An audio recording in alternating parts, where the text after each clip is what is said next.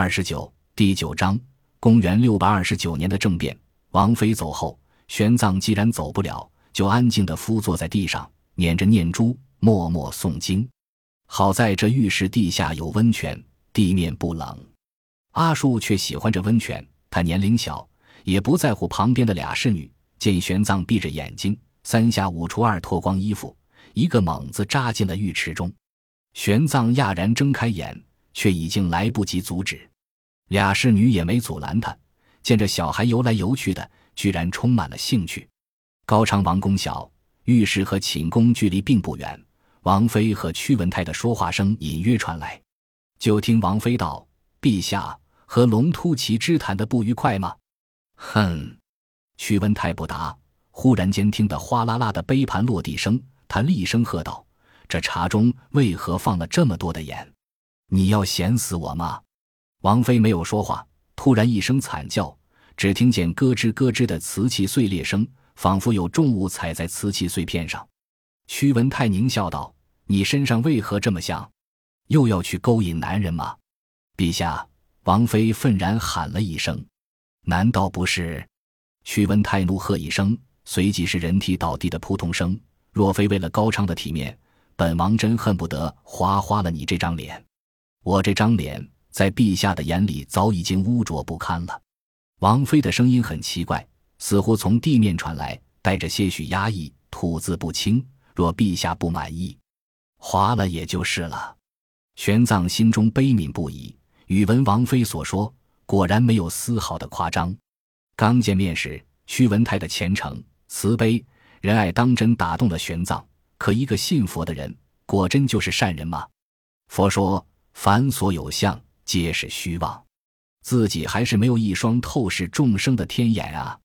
见他有想站起来的意思，两名侍女立刻向前，低声道：“法师，请恕罪。您若是出去，我们也得扯掉衣衫。”玄奘不说话了。就在这时，寝宫里的屈文泰忽然惊慌的吼叫起来：“疯子！你是个疯子！”王妃厉声惨笑，叫道：“佛祖说，秀莲生水中。”不为水染污，我实为佛陀，不为世间玷。哈哈，没有人可以再玷污我了。疯子！屈文泰怒吼一声，砰的一声沉闷的巨响，似乎有一只脚重重的踢在了人身上，随即就响起慌乱的脚步声，急促远去。玄奘豁然站起，两名侍女终于止手，戒备的盯着他，手抓在了衣襟上。玄奘急忙道：“王妃好像出事了。”你们快去看看，不用看了。两名侍女犹疑不定的时候，幔帐被人缓缓掀开，王妃披头散发的走了进来。她浑身鲜血，脸上更是鲜血淋漓。刚走了一步，忽然咳出一口血，摔倒在地。玄奘一跃而起，过去扶起她，心里猛地便是一沉。王妃凄惨的笑着，左脸颊上却有一道深深的伤口，从颧骨划到了嘴角。整个人已经完全破相，他手上也是伤痕累累，纤细的手指和胳膊上到处扎着碎瓷片，胸口洁白的衣襟上还印着一个湿漉漉的脚印。王妃、玄奘潸然泪下。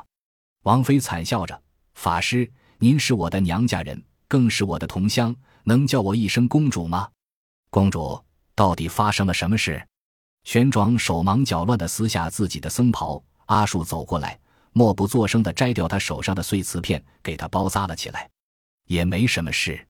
王妃听着这一声“公主”，仿佛很欣慰，毫不在意地道：“她把茶盏打翻在地，我去捡的时候，她踩着我的手在碎瓷片上碾压。”呵呵，法师您不用忧心，习惯了也不觉得痛。公主，侍女们呜呜地哭了起来。您的脸，我自己用瓷片画的。王妃平淡地道。拿铜镜来，公主，您还是。玄奘见他脸上烂肉翻卷，鲜血淋漓，心里难受无比。不要看了。王妃朝着侍女厉声道：“拿铜镜来。”一名侍女哭着奔过去，把铜镜搬了过来，放在他面前。王妃痴痴地看着铜镜中的容颜，忽然笑了：“法师，直到此刻，我才真的觉得自己很美。”玄奘和阿树对视了一眼，不禁有些忧心。难道是毁容之苦让他的精神有些失常了吗？王妃眼中淌出大滴大滴的泪水，哽咽道：“法师，莲花生于水中，三十二瓣，瓣瓣美丽，总惹得有人把它摘到手中亵玩。可它若是碎了呢？残了呢？它自由自在，不染于污泥，不污于死水，是不是才是真正的美丽呢？”公主，玄奘泪水奔流，声音有些哽咽，却钦佩地凝视着她：“您真的很美。”便如佛祖手指间那朵金破罗花，世间众香再也美不过您的风华。王妃欣慰的笑笑，气息却有些虚弱。玄奘忧心的看着她心口那个脚印，那重重的一脚，只怕已经伤了她的脏腑。王妃慢慢的闭上了眼睛，嘴里却呢喃着：“吾家嫁我西天一方，远托一国西乌孙王。穹庐为室，西毡为墙。”以肉为食，西酪为浆。居常司徒西心内伤，愿为黄湖西海故乡。屈文泰本想回后宫散散心，却被王妃疯癫的一幕吓坏了，一边往外走着，一边咒骂：“疯了，疯了！这女人真是疯了！”陛下刚走了没多远，却见朱贵一溜小跑过来，吼什么？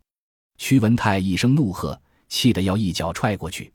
朱贵急忙跪下：“陛下，龙突骑之又来了，说要带双月之回国。”屈文泰怔了怔，想起屈志胜便头疼，挥了挥手，让他自己去找屈志胜。他有本事带走，本王求之不得。可，朱贵愁眉苦脸，小声道：“可三王子住在后宫。”屈文泰摇头不已，自己真是被那疯女人吓住了。也是后宫之中。怎么能让燕齐人乱闯？他想了想，你去请龙突骑之来吧，本王亲自带他去见屈志胜。朱贵答应一声，急匆匆的走了。屈文泰回到正殿，整理了下仪容，命屈德勇调来一百名宿卫随身保护。他对屈志胜这孽子真是有些惊惧。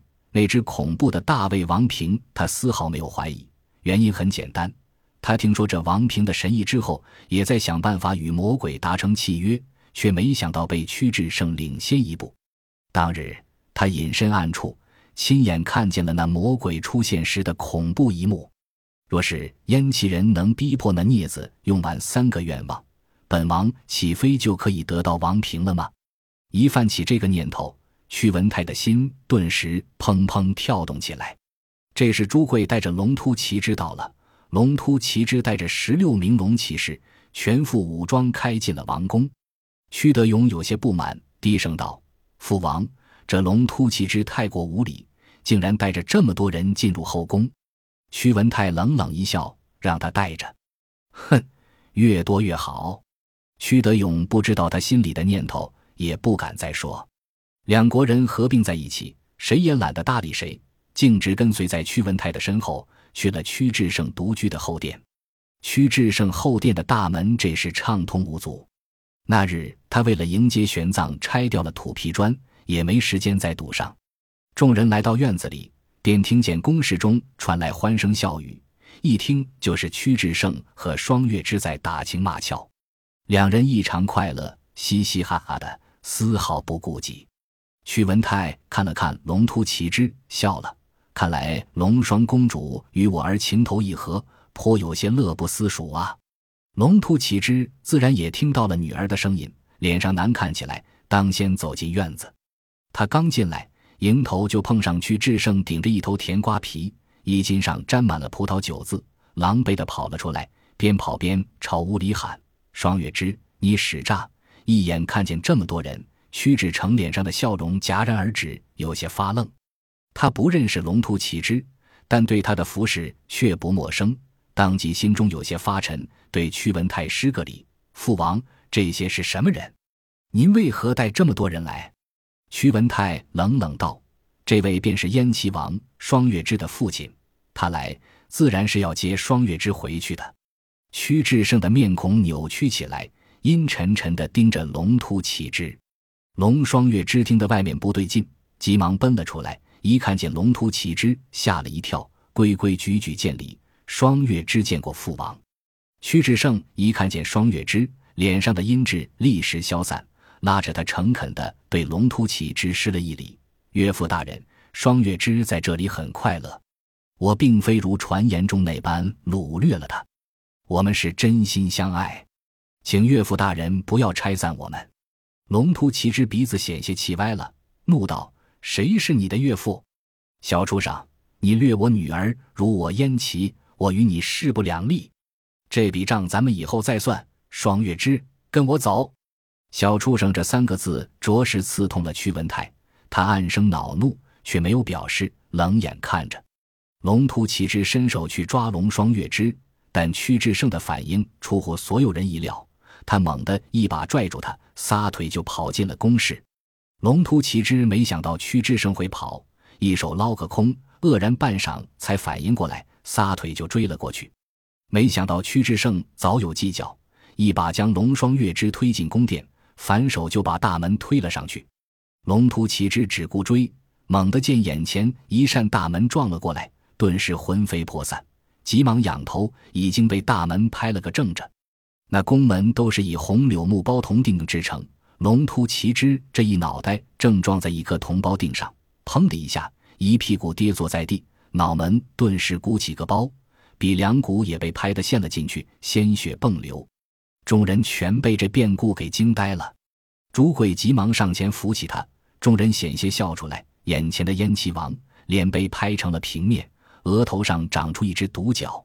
小畜生，龙突奇之几乎疯掉了，使劲踢打大门：“你给我开门，老子砍死你！”岳父，您不要逼我。屈志胜却比他还愤怒：“您是双月之的父王，那便是我父王。”须知我不是怕您，我知晚辈之礼，以礼相待。我绝不会让双月之跟您回去的。若是再逼我，休怪我翻脸无情。龙突起之摇摇晃晃地站着，只觉鼻子、额头无处不疼，随手往脸上一抹，就是一手的鲜血。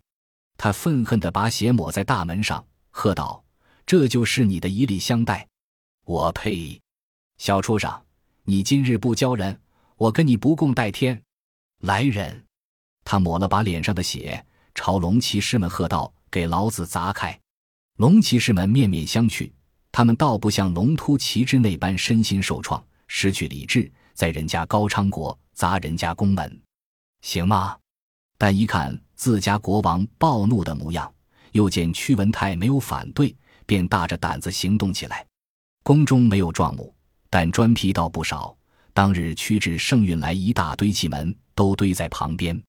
龙骑士们一人抱着一块，嘿呦一声就砸了过去。本集播放完毕，感谢您的收听，喜欢请订阅加关注，主页有更多精彩内容。